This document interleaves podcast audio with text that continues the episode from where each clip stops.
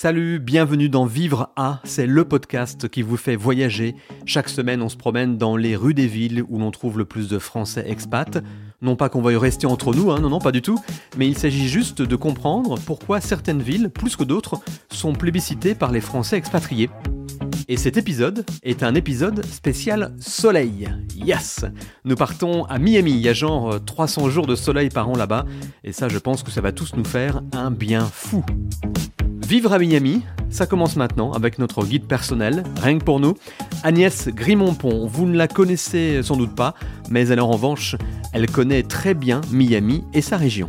Vivre à chaque week-end, zoom sur une ville d'expat avec Olivier Geoffry. Bonjour Agnès et merci de nous rejoindre depuis la Floride. Tu vas rester avec nous pendant tout cet épisode pour nous faire visiter Miami et partager tes bonnes adresses, ta vie là-bas. Mais avant, une introduction s'impose. Qui es-tu? Que fais-tu? Où vas-tu? On veut tout savoir.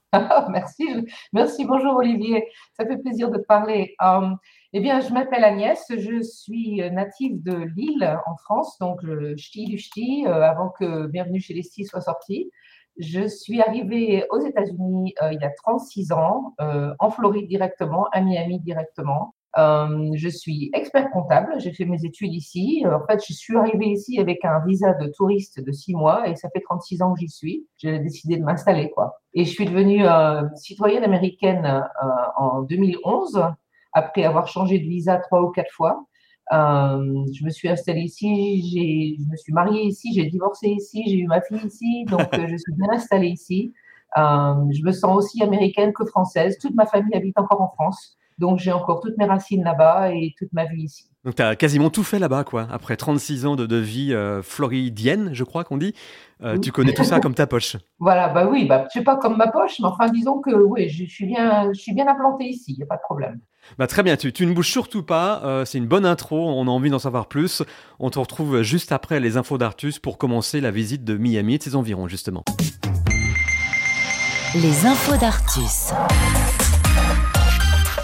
Vivre à. Salut, c'est Artus. Voici tout ce qu'il faut savoir sur Miami en deux minutes. Miami est une ville située au sud-est de la Floride, aux États-Unis. Elle est bordée par l'océan Atlantique à l'est et les Everglades à l'ouest.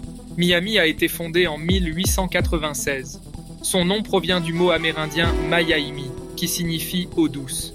Avant, la région était occupée par les Indiens Tequesta. La ville a une histoire riche et diversifiée, influencée par les cultures cubaines, haïtiennes et latino-américaines.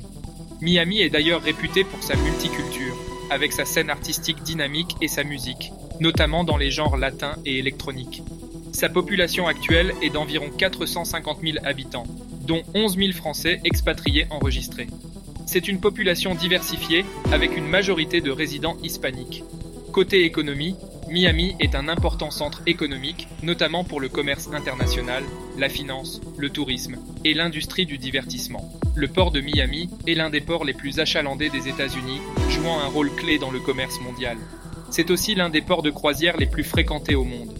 Chaque année, des millions de passagers embarquent pour des croisières à destination des Caraïbes. Pour le tourisme, Miami est célèbre pour ses plages magnifiques, ses quartiers animés comme South Beach, son art déco, ses parcs nationaux et son ambiance tropicale. Elle attire des visiteurs du monde entier, en particulier d'Amérique du Sud et d'Europe. Une des raisons principales à cela, c'est son climat. Il est tropical, subtropical et humide exactement, avec des étés chauds et humides et des hivers doux et secs. La saison des ouragans court de juin à novembre. Il y a environ 300 jours de soleil par an à Miami. Si c'est l'éducation qui vous intéresse, Miami abrite plusieurs universités renommées, notamment l'Université de Miami et la Florida International University. Miami a été le lieu de résidence de nombreuses célébrités, comme le chanteur Pitbull, l'acteur Dwayne Johnson et l'ancien joueur de basket Shaquille O'Neal. C'est une de ces villes à visiter au moins une fois dans sa vie. Elle est surnommée la Magic City. Pour finir, deux anecdotes. Le premier restaurant Burger King a été ouvert à Miami en 1954. Et il y a vraiment des flamants roses sauvages à Miami. En effet, une petite colonie de flamants roses a élu domicile dans la région. Ils sont originaires d'Amérique du Sud, mais ils se sont installés en Floride au fil des ans. Ils sont devenus une attraction populaire pour les amateurs de nature et de photographie. Voilà, vous savez presque tout. Bonne balade à Miami et à très vite. On retrouve tout de suite Olivier et notre guide Agnès qui est sur place. Retrouvez Vivre à en replay françaisdanslemonde.fr. Vous écoutez Vivre à le podcast qui vous balade dans les rues de Miami cette semaine. Dans quelques minutes, nous allons échanger avec la présidente de Miami Accueil, vous savez, l'antenne locale de la FIAF avec qui nous sommes partenaires. Ce sera la séquence Rodif dans chaque épisode ou au moins à chaque fois que c'est possible, on réécoute les interviews passées des représentants et représentantes de la FIAF dans les villes que nous visitons. Mais là, nous sommes avec notre guide, Agnès, qui vit en Floride depuis longtemps, avec une question pour toi, Agnès, pour commencer. Imagine, euh, tu as des amis, tu as de la famille qui débarquent pour venir te voir euh, demain matin. Qu'est-ce que tu euh, les emmènes faire en premier, le truc incontournable qu'il faut absolument voir Écoute, Olivier, la première question à poser, c'est quand on parle de Miami, de quoi parle-t-on? Parce que tout le monde en, Europe parle de Miami, mais en fait, quand il parle de Miami, il ne parle pas de la ville de Miami, il parle du comté de Miami-Dade. Parce que si je te dis Miami, tu vas me dire, oh, Miami Beach, une autre ville, en fait, dans le comté de Miami-Dade. Donc, Miami-Dade, c'est très, très, très grand. Euh, il y a plus de 2 millions et demi d'habitants. Euh, mais il y a énormément de différentes villes. Donc pour moi, la première question que j'aurais pour un touriste qui vient, c'est qu'est-ce que vous préférez? Est-ce que vous préférez aller à la plage ou est-ce que vous préférez aller dans le parc des Everglades? Le parc des Everglades, c'est un parc national qui est juste à côté de Miami, euh, qui est euh, au centre de la Floride du Sud, si tu veux, dans la péninsule, qui est très très grand, qui est énorme, qui est plein de nature et qui est magnifique. Et ce sont des choses qu'on ne voit pas souvent. Et les gens qui viennent ici, s'ils veulent voir de la nature, c'est le meilleur moyen d'y aller. Donc c'est pour ça. Moi, moi j'emmènerais quelqu'un dans les Everglades d'abord. Après, ça dépend aussi de la saison qu'ils viennent. Parce que quand ils viennent, s'ils viennent en été, euh, les Everglades, euh, c'est un peu difficile parce qu'il fait très chaud. Mais si on vient en hiver, alors là, c'est la meilleure période pour aller dans les Everglades. C'est même mieux que le printemps, par exemple? Oui, enfin, quand je dis hiver, tu sais, ici, hiver, l'hiver, en fait, ici, si tu veux, c'est la saison sèche, quand il n'y a pas les grosses pluies tous les jours, donc il y a moins d'humidité, donc il y a moins de moustiques, parce que les moustiques sont très, très, très agressifs en été, mais en plus, avec beaucoup moins de chaleur et de chaleur humide qu'on a en été. Donc, quand on dit hiver ici, on parle novembre à avril. Hein, de, entre novembre et avril, euh, c'est pour la meilleure période pour venir visiter des trucs qui se passent à l'extérieur, comme les Everglades, euh, la, plage, c'est bon tout le temps. Hein. Euh, mais euh, les, Everglades, pour moi, c'est mieux entre novembre et avril. Et aussi parce qu'on voit plus d'alligators. Quand les gens viennent dans les Everglades, ils veulent voir les alligators. Un détail important. Absolument. Ils sont très, très, très, très intéressants à regarder. Alors, à part euh, les alligators, qu'est-ce qu'on y fait dans les Everglades, justement? Alors, il y, y, a un parc juste à côté de, de Miami qui s'appelle le Shark Valley pour moi, c'est le meilleur moyen d'y aller la première fois parce que ça donne plusieurs façons de, visiter les Everglades, en fait. On peut faire ça dans un petit, un petit trolley avec une visite guidée. Euh, il y a énormément d'oiseaux, il y a plus de, plus de 2000 espèces d'oiseaux dans les Everglades. Donc, si on aime les oiseaux, c'est magnifique, prendre des photos. les Everglades, la Floride est plate. Hein. La Floride, c'est comme le nord de la France, c'est très, très plat. La comparaison s'arrête là, j'imagine, avec le nord de la France. Oui, oui, oui, c'est pas la même végétation du tout. Hein. mais, ni, le même climat d'ailleurs.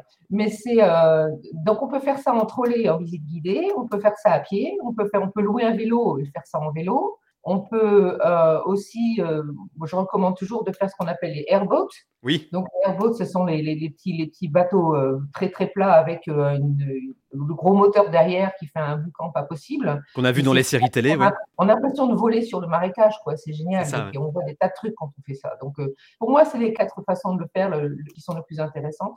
Quand on va à Shark Valley, à un moment donné, sur le parcours, on a d'ailleurs un, un observatoire, donc on peut, on peut arrêter où on est et monter sur l'observatoire et voir à, perte de vue le parc des Everglades qui en fait est une, est une rivière. Il n'y a pas grand monde qui le sait, ça c'est actuellement une rivière. C'est une rivière qui, qui, coule très très très très très lentement en fait, si tu veux. Donc euh, vers, le, vers le golfe du Mexique. On y passe la journée, euh, il faut plusieurs jours, comment ça se passe? Il y a des gens qui, il y a des gens qui euh, si le temps est correct, il y a des endroits où on peut camper. Hein, mais, mais pour moi, c'est plutôt un truc qu'on fait, surtout si on a des enfants, euh, on fait ça peut-être sur 3-4 euh, heures. quoi. D'accord. Donc ça, c'est la première chose, c'est incontournable euh, à faire absolument, puisque ça, ça, représente bien la région, évidemment, et c'est un peu l'image qu'on a aussi de, Miami et, de ses environs. autre chose qu'il serait important de, visiter aussi? Oui, alors donc Miami Beach, on parlait de Miami Beach, il faut quand même en parler, parce que Miami, moi, je ne suis pas très très plage, euh, et puis, euh, une, des choses à dire aussi, quand même aux gens qui viennent, c'est qu'il faut quand même faire gaffe avec le soleil, hein, parce que euh, c'est pas la latitude de Bordeaux, hein, c'est la latitude de Dakar. Donc, quand même, au niveau du soleil, c'est euh, un peu plus chaud quand même. Hein, Et donc, il faut faire gaffe avec les coups de soleil, il faut bien se protéger. Mais au niveau de, la, de Miami Beach, il n'y a pas que la plage, il y a aussi quand même le, le côté art déco. l'infrastructure immobilière, de, surtout de la pointe sud de Miami Beach, en fait, c'est tous des, bâtiments qui ont été rénovés dans le style Art déco et c'est vraiment superbe à regarder en fait. Donc il y a en fait une grande digue sur la, pointe sud de Miami Beach où on peut marcher, on n'a pas besoin d'être sur la plage, on peut être sur la digue et regarder en fait tous ces magnifiques hôtels qui ont été rénovés dans le, dans le, style Art déco. Pour moi, ça c'est aussi quelque chose qu'il faut faire. Il faut le voir parce que c'est quand même super. C'est à la fois la carte postale un peu de Miami et le côté culturel, euh, caractère de, la ville. Voilà, c'est ça, exactement. Après, si on a encore des, velléités de faire quelque chose, bon, après, il y a, euh, on peut aussi prendre une voiture et aller euh, dans les Keys. surtout Key Biscayne, qui est très très proche de Miami, en fait, c'est même pas à 15 minutes, 20 minutes de route. c'est la plus grosse quille qui est juste à côté de. Une quille, c'est une, île. Hein. Je suis désolée, je parle un peu jargon. J'allais justement te demander. oui, en fait, oui, c'est le, le nom le nom euh, déformé de l'espagnol euh, qui veut dire que c'est une île en fait. Hein. D'accord. Donc euh, l'île de Key Biscayne est à peut-être un quart d'heure de route du centre de Miami. on y accède par un, pont magnifique qui a une vue superbe sur justement le centre de Miami, le centre-ville de Miami, qui est, si tu veux, le centre de ville de Miami, c'est pas vraiment un endroit où on, on habite, hein, c'est un endroit où on travaille. Euh, et donc, toute la, toute la, les, images qu'on voit du centre de Miami avec tous les grands, les grands buildings, c'est ça, si tu veux. Du pont qui s'en va vers Key Biscayne, on peut regarder tout ça. Et donc, euh, sur Key Biscayne, il y a aussi euh, un, parc maritime, tu sais, un peu du style Nausicaa, enfin, où on, peut aller voir des tas de faune maritime locale. D'accord. et alors aussi, à Key Biscayne, c'est là qu'il y a le, pour les gens qui aiment le tennis, c'est là que se joue l'Open de, de Miami. on a l'image de Miami, nous Européens, d'une ville assez urbanisée, comme tu disais un petit peu tout à l'heure, mais on peut s'échapper de la ville très très vite, j'ai l'impression. Oui et non. En fait, euh, Miami, euh, le, comté de Miami-Dade, le comté de Broward qui est juste au-dessus, et le comté de West Palm Beach, de Palm Beach qui est juste au-dessus, mhm. c'est en fait trois métropoles qui se touchent et qui s'arrêtent pas. En fait. D'accord. C'est de la ville, de la ville, de la ville, de la ville. Mais on est bloqué d'un côté par la mer et d'autre côté par les Everglades. Donc, on, est un tunnel nord-sud, mais on peut pas vraiment s'étaler sur le sur l'est et l'ouest.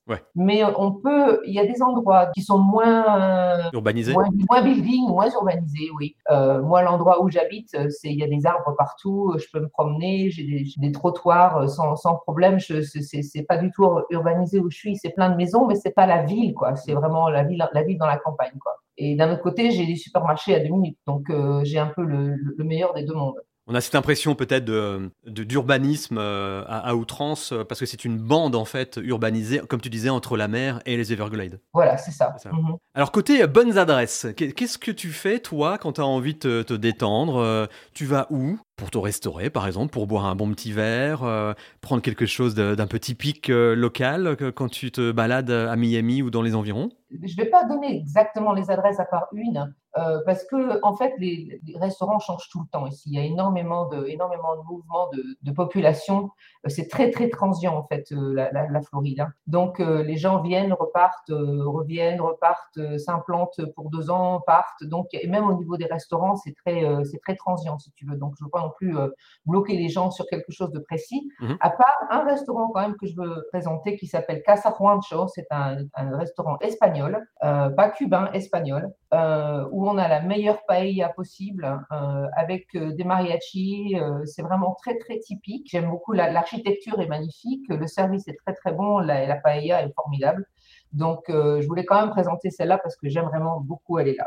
Mais après, ben, ça dépend un peu des, saisons. En mars, tous les ans, euh, il y a ce qu'on appelle le Calle Ocho Festival. Donc, Calle Ocho, ça veut dire la huitième rue en espagnol. Euh, tu remarqueras que je fais beaucoup d'espagnol, mais c'est partie de la culture ici. Oui, on va en parler dans quelques minutes d'ailleurs. oui, le Calle Ocho Festival, c'est un festival qui se passe dehors, donc c'est pour ça que ça se fait en mars, mhm. euh, où on présente toutes les, les différentes cultures latines on a le choix de ce qu'on veut manger, quoi. Si tu, tu marches, tu manges, tu manges, tu marches, euh, c'est super parce qu'il y a de la musique, euh, il y a des danses, euh, c'est vraiment, vraiment chouette. Et ça fait partie des, des, rares moments en Floride où on peut vraiment se profiter d'être dehors. Donc on est content d'être dehors et de pouvoir manger et d'avoir de la, de la musique dans les oreilles. Donc c'est chouette. La raison, c'est parce que sinon il fait trop chaud, hein. on est d'accord. Il fait trop chaud, oui, effectivement. c'est pas qu'il fait trop froid ou trop mauvais, hein, c'est qu'il fait trop chaud, c'est l'inverse. Bah, ça nous donne une bonne première idée de ce qu'est Miami côté tourisme, hein, côté euh, ce qu'il faut faire absolument euh, pour ceux qui connaissent pas du tout. On va s'intéresser à l'aspect culturel hein, dans quelques minutes, qui est très important euh, par rapport à, la culture espagnole, comme tu l'évoquais déjà. Mais d'abord, on accueille la présidente de l'antenne locale de la FIAF, Miami Accueil. C'est un endroit dans le monde qui fait rêver, 300 jours de soleil par an, mais faites quand même attention aux crocodiles qui se promènent dans la région. Vous avez repéré, on part à Miami avec mon invitée Isabelle, présidente de Miami Accueil, dans le cadre de notre partenariat avec la FIAF. Isabelle, bonjour. Bonjour. Tu es originaire de la région euh, parisienne. Tu es né, alors je t'ai demandé si c'était dans le château, non, tu m'as dit juste à côté de Versailles. Exactement, pas très très loin du château. Des études d'ESS euh, gestion de personnel, et tu as fait prof de droit, euh, de la gestion de personnel, etc., jusqu'à l'arrivée des trois enfants, où là, tu t'es intéressé au bénévolat, tu as participé à la vie de ton village et puis tu as aidé ton mari également qui travaille dans la distribution de films de cinéma, euh, notamment des courts-métrages. Euh, bon souvenir cette euh, période française? Oui, tout à fait. Alors, donc, moi, j'ai été bénévole pour un festival de courts-métrages, mais nous distribuons des longs-métrages aux États-Unis. Voilà, mon mari a une société de distribution de longs-métrages. Plutôt du film d'auteur, d'ailleurs. Des films d'auteur, exactement. C'est en 2015 que vous décidez de vous installer aux USA. Alors il y avait plusieurs possibilités, notamment New York, mais ça l'a pas fait, hein, New York. Non, je me suis baladée un jour dans la rue euh, un matin. Euh, j'étais à New York, on est allé assez souvent, et euh, j'ai eu, j'ai pas eu un seul eye contact on dit ça en anglais, hein, le eye contact. Les gens regardent le sol. je sais pas comment on peut le dire en français. Le, le contact, de l'œil, non, c'est pas, ça va pas. Euh, donc, je me suis dit non, ça va pas être possible. Les gens sont là pour travailler. Ils étaient tous avec leur petit café dans la main à courir. Et je me suis pas sentie bien euh, ce jour-là. J'ai dit non, non, non, non, faut, il faut aller autre part. Et, et, voilà, on est tombé sur le soleil de Miami. On a pensé au soleil de Miami. Alors ça aurait pu être également euh, euh, Los Angeles, qui est quand même la ville du cinéma.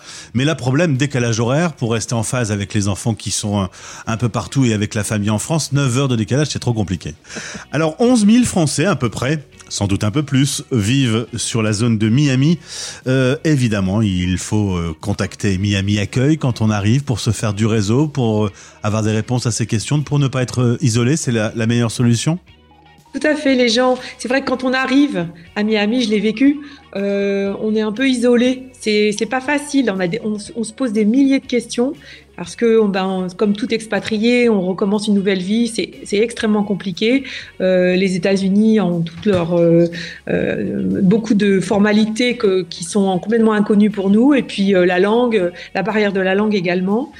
Donc, ben, les gens sont vraiment perdus très souvent. Ils nous demandent beaucoup d'infos, et il y en a aussi, il y a toujours, il y a aussi des rêveurs. Il y a plein de gens qui nous contactent en disant voilà, mon rêve, c'est de partir à Miami. Comment est-ce que je peux faire? Aidez-moi. Donc on répond, on leur répond. On leur dit, bon, il faut commencer par euh, vous tourner vers un avocat d'immigration, par exemple. Et on en a qui parlent français. Voilà, donc. Euh, et vous avez les contacts. C'est le point de départ. Alors, on va justement faire euh, un petit point. Comment bien vivre à Miami? Il y a des warnings, il y a des choses à savoir. D'abord, c'est une ville très agréable. On le disait, 300 jours de soleil par an avec une petite période euh, qui peut être tendue entre juin et novembre. C'est la période des ouragans. Toi-même, tu as connu le 10 septembre euh, le, passage de Irma. Euh, c'est traumatisant? Alors oui, parce que j'en avais jamais vécu.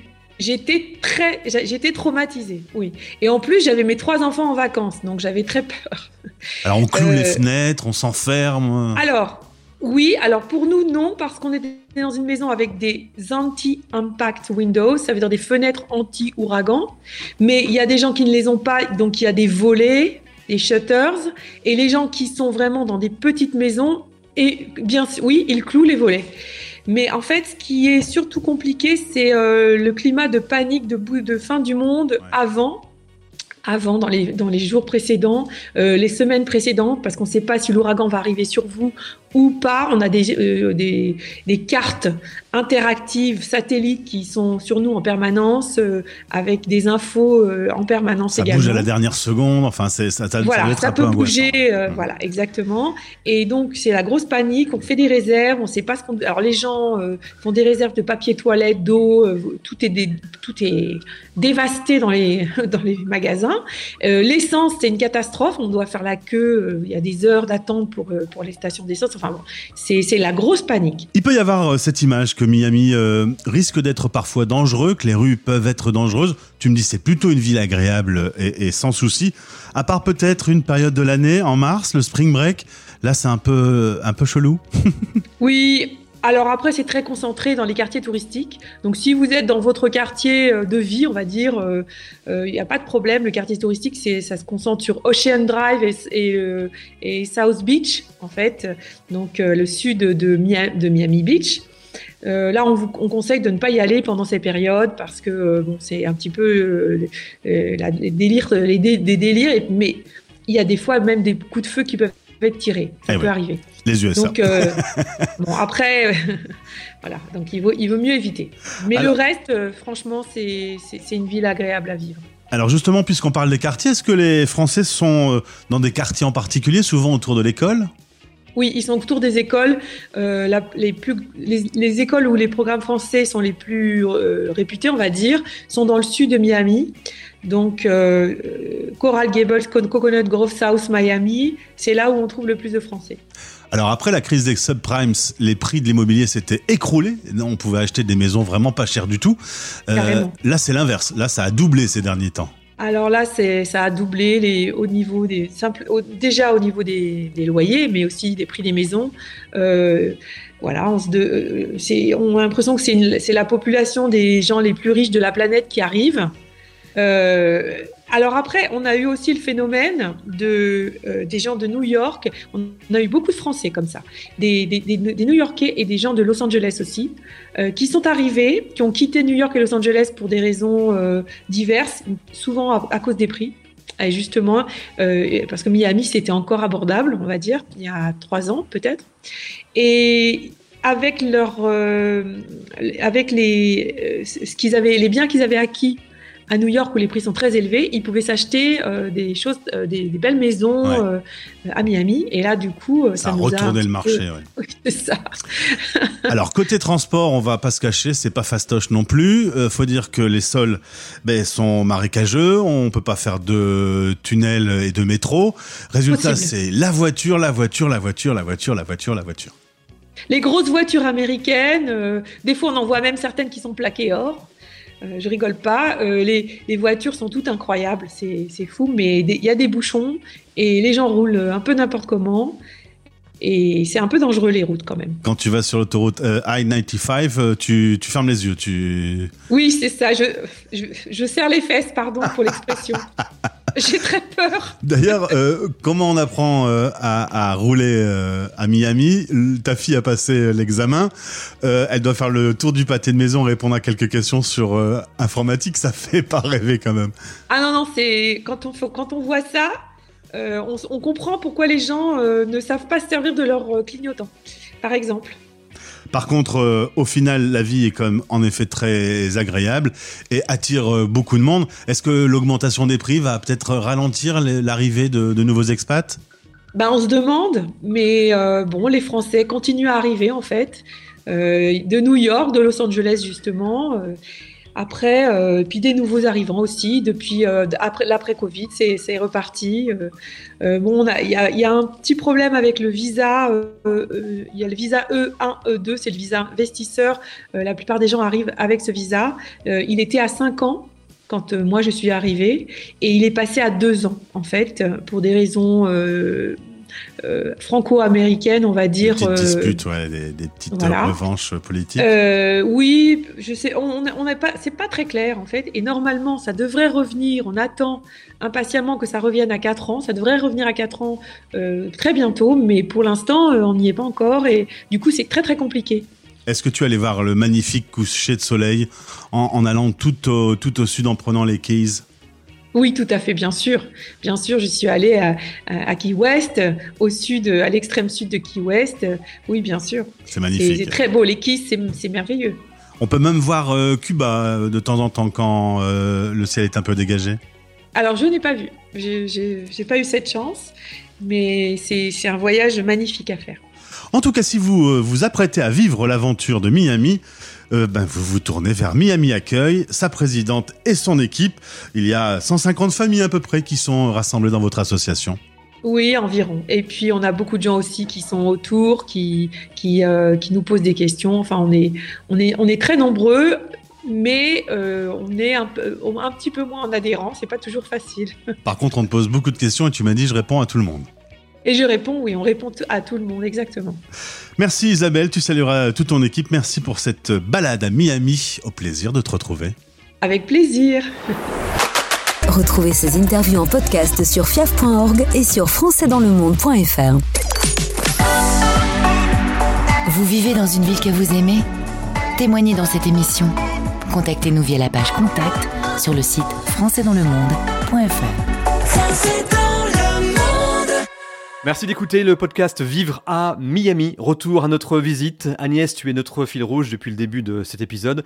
Tu nous guides et maintenant, euh, il est temps de s'intéresser à quelque chose de très important, l'aspect culturel des choses. Comme tu me le disais en préparant cet enregistrement, on ne peut pas vraiment évoquer Miami sans parler euh, de Cuba, de la langue espagnole, de l'immigration, de sa culture, en gros. Oui, tout à fait. Euh, j'ai regardé un petit peu euh, les derniers recensements euh, pour me préparer ici pour, pour, la, pour notre conversation. Et donc, il y a 70% de la population du comté de Miami-Dade qui est d'origine latine et 54% qui est né à l'étranger. Pareil. Mm. Donc, si tu veux, le sud de la Floride en particulier, parce que le nord de la Floride est très différent, mais le sud de la Floride en particulier, c'est vraiment ce qu'on appelle le, melting pot en anglais, donc euh, le chaudron, si tu veux, qui, qui brasse euh, des cultures euh, de façon incroyable. Pour te donner une petite anecdote, quand j'étais en université, il y a un bout de temps que ça, j'avais un professeur qui avait une classe de 37 étudiants et il y avait 26 nationalités représentées. Donc, quand j'étais en université ici,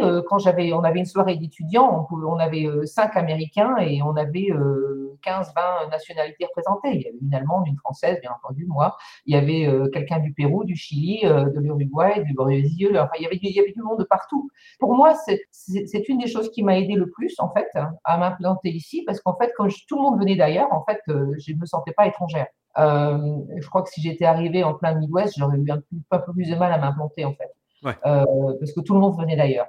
Donc, du coup, on a beaucoup d'Espagnols ici. Donc, évidemment, la grosse partie, et tout le monde le sait, ça, ça est venu de, est venu de Cuba. Ça a commencé comme ça. Cuba euh, étant très près de, de donc euh, c'est à, à, vol d'oiseau, c'est à même pas une heure, une heure d'ici en fait, Cuba. Mhm. Donc, euh, quand ils ont eu la révolution en 59, ils ont, il y a eu des tas de réfugiés ici.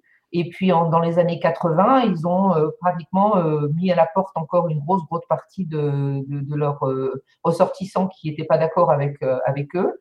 Et ils sont arrivés ici, on appelait ça le Mariel Boatlift. Et donc, quand ils sont arrivés ici, ils se sont implantés. Et les, les, Cubains sont de très, très gros travailleurs. Ils sont très bien implantés. Ils ont créé des business. Ils, sont, ils, sont, ils ont vraiment, ils ont changé toute la culture parce que toute la culture est devenue en grande partie cubaine ici. Donc, euh, après, ça a fait du coup un, effet d'aimant, si tu veux, avec toute l'Amérique du Sud. Donc, du coup, maintenant, on a un brassage de population de l'Amérique du Sud qui est assez impressionnant. Euh, j'ai vécu dans une petite ville qui est partie, donc une des petites villes du comté de Miami-Dade, qui s'appelle Hialeah, qui est une ville cubaine. Euh, quand j'ai vécu là pendant 20, 20 mois, et le parler espagnol, c'était une question de survie. Personne ne parlait anglais. Donc, d'ailleurs, j'ai une copine qui est venue me rendre visite et qui s'est paumée et elle ne parlait pas espagnol et elle était complètement perdue. Donc, euh, c'est une petite partie de, la ville. Hein. Je ne veux pas dire comme ça que les gens qui viennent ici doivent absolument parler espagnol, mais s'ils parlent espagnol, euh, ça va les aider. Voilà. Alors justement, ce, côté espagnol, j'ai bien compris qu'il s'agissait de l'espagnol de, Cuba, hein, bien sûr, mais est-ce que ça donne euh, une dimension, un, un chouïa européenne à, la ville et, la région ou pas du tout? Non, pas vraiment en fait. Non. C'est plutôt sud-américain que, qu'européen. Ouais, Au quotidien, ça, ça, donne quoi justement cette culture euh, Ça donne euh, au final euh, une Amérique complètement différente de celle qu'on connaît? Oui, oui, pour moi, c'est très, très, très caractéristique de la, de la Floride du Sud. Hein. En Floride du Sud, on est très, très différent du reste de la Floride, par exemple, parce qu'on a justement toute cette influence euh, latine, hispanique, euh, qui imprègne tout. Donc, tu demandais euh, au quotidien. Euh, je suis arrivée dans un bureau il y a, il y a, il y a 20 ans où on n'avait pas le droit de parler espagnol parce que les managers parlaient pas espagnol, mais il y avait beaucoup de gens qui parlaient espagnol dans les rangs. Donc, les managers voulaient savoir ce qu'on qu'on racontait. Ils voulaient pas, ils voulaient pas que les gens parlent espagnol devant eux. Depuis, maintenant, c'est tout le monde parle espagnol. Moi, je parle espagnol couramment maintenant parce que je me suis mise à l'espagnol relativement rapidement parce que j'aime bien les langues d'une part et puis d'autre part parce que ça me permettait de communiquer avec beaucoup de monde. Et euh, quand j'ai la possibilité de parler espagnol avec mes employés, je le fais. Ouais. Et c'est pas un problème. Euh, j'ai une copine qui parle pas espagnol et qui est allée dans les Keys euh, il y a, il y a une semaine et elle est rentrée dans un restaurant ou dans un, une petite, petite boutique et la, la personne qui était derrière le comptoir parlait pas anglais. ça lui a fait un drôle d'effet. Elle dit, elle ne comprenait pas ce que je lui disais, mais je suis dans les Keys quand même. donc, euh, donc, disons que ça, ça aide quand on a les deux langues, parce que du coup, on peut aller d'une façon à l'autre pour se sentir, s'en sentir mieux. Mais bon, c'est quand même, on est quand même aux États-Unis. Hein. Ouais. La, langue, la langue officielle est quand même l'anglais. Euh, tous les formulaires ici euh, sont en trois langues. Tu les as en anglais, en espagnol et en créole. Ah oui, d'accord. Il y a vraiment un brassage de population ici, tu vois. Mais c'est vrai, euh, pendant une période, j'avais l'habitude d'écouter euh, les radios étrangères sur le web, euh, et en particulier les radios américaines. Et, si on, s'intéresse vraiment à la radio qui est locale de chez local, on va avoir un, un mix là aussi euh, au niveau de la musique, euh, avec pas mal de musique latino en fait. Voilà, c'est ça, oui. Mm. Mhm. Et ça doit être intéressant au niveau culinaire aussi, euh, ce mélange, non? Ah bah oui, et alors en plus, euh, mais, mais même au niveau des langues, bon, euh, des langues et de la cuisine, c'est peut-être un bon lien, euh, et, de la, et de la musique, hein, c'est que c'est à, à ce moment-là qu'on se rend compte à quel point tous ces pays qui parlent la même langue, en fait, sont complètement différents. Donc, euh, on a des restaurants ici, bon, d'abord, les restaurants ici, euh, enfin, aux États-Unis en général, j'allais dire, on mange une, une nationalité. On dit, on va manger italien, on va manger colombien, on va manger péruvien. Un restaurant euh, colombien et un restaurant péruvien ne, ne- ne servent pas du tout la même chose. C'est vraiment très intéressant de voir euh, justement tout euh, le brassage de population, non seulement au niveau auditif, mais même au niveau gustatif aussi. Il y a une ouverture claire, évidente à ce niveau-là. Voilà, tout à fait. La Floride avait longtemps la, la réputation d'en fait de ne pas être du tout culturelle.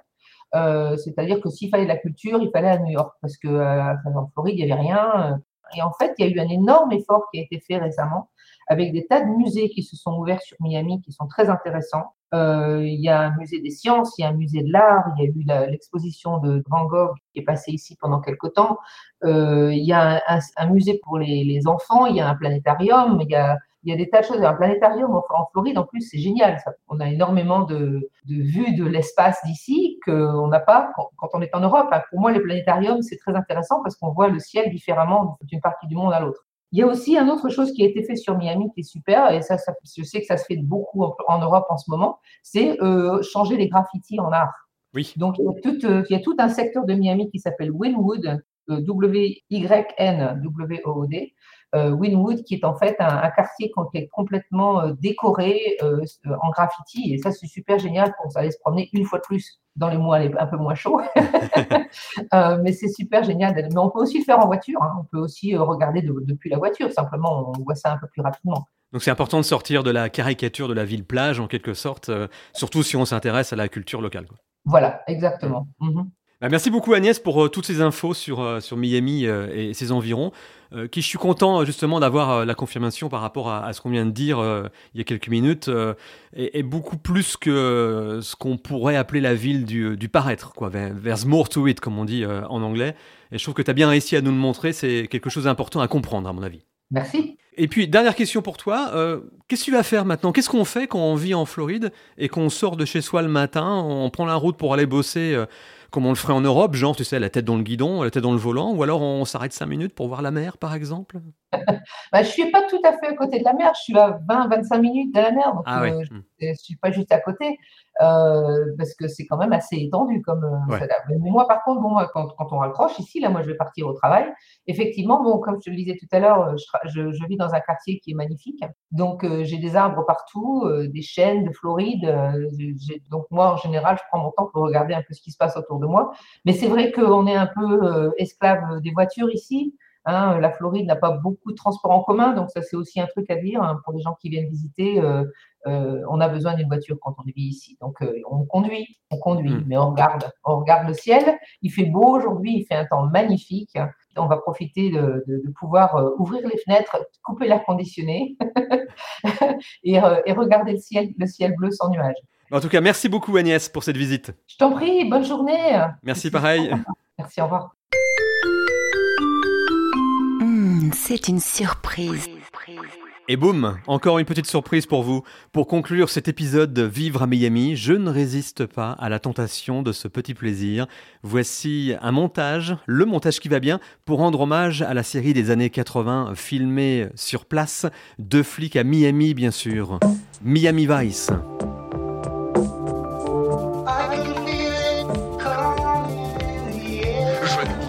n'a pas des relations près du yin-yang dans le Bronx, à New York ou n'importe où dans le monde. Mais ici, c'est Miami. Je n'ai pas trouvé d'infos sur l'auteur de ce montage, mais euh, les extraits français appartiennent bien sûr à Universal Television, les producteurs, et à Michael Mann, le réalisateur. C'est énorme, non? J'adore. Vous savez pas que vous parlez de taille J'ai travaillé pour les services secrets pendant trois ans.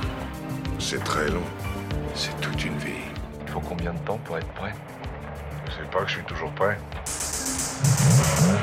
Mais si jamais tu parles, tout ce que tu pourras dire pourra être utilisé contre toi. Tu peux demander un avocat. Et si t'as pas les moyens, on doit pouvoir t'en procurer.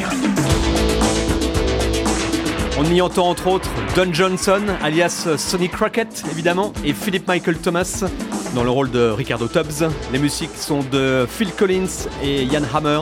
La série a été diffusée pour la première fois en France sur Antenne 2 en septembre 1986. Ainsi s'achève Vivre à Miami. Il y a plein d'autres podcasts sur françaisdanslemonde.fr pour vous aider dans votre expatriation. N'hésitez surtout pas à y aller. C'est une vraie mine d'or. A très vite pour explorer une des autres villes préférées du monde des expats français. Allez, au revoir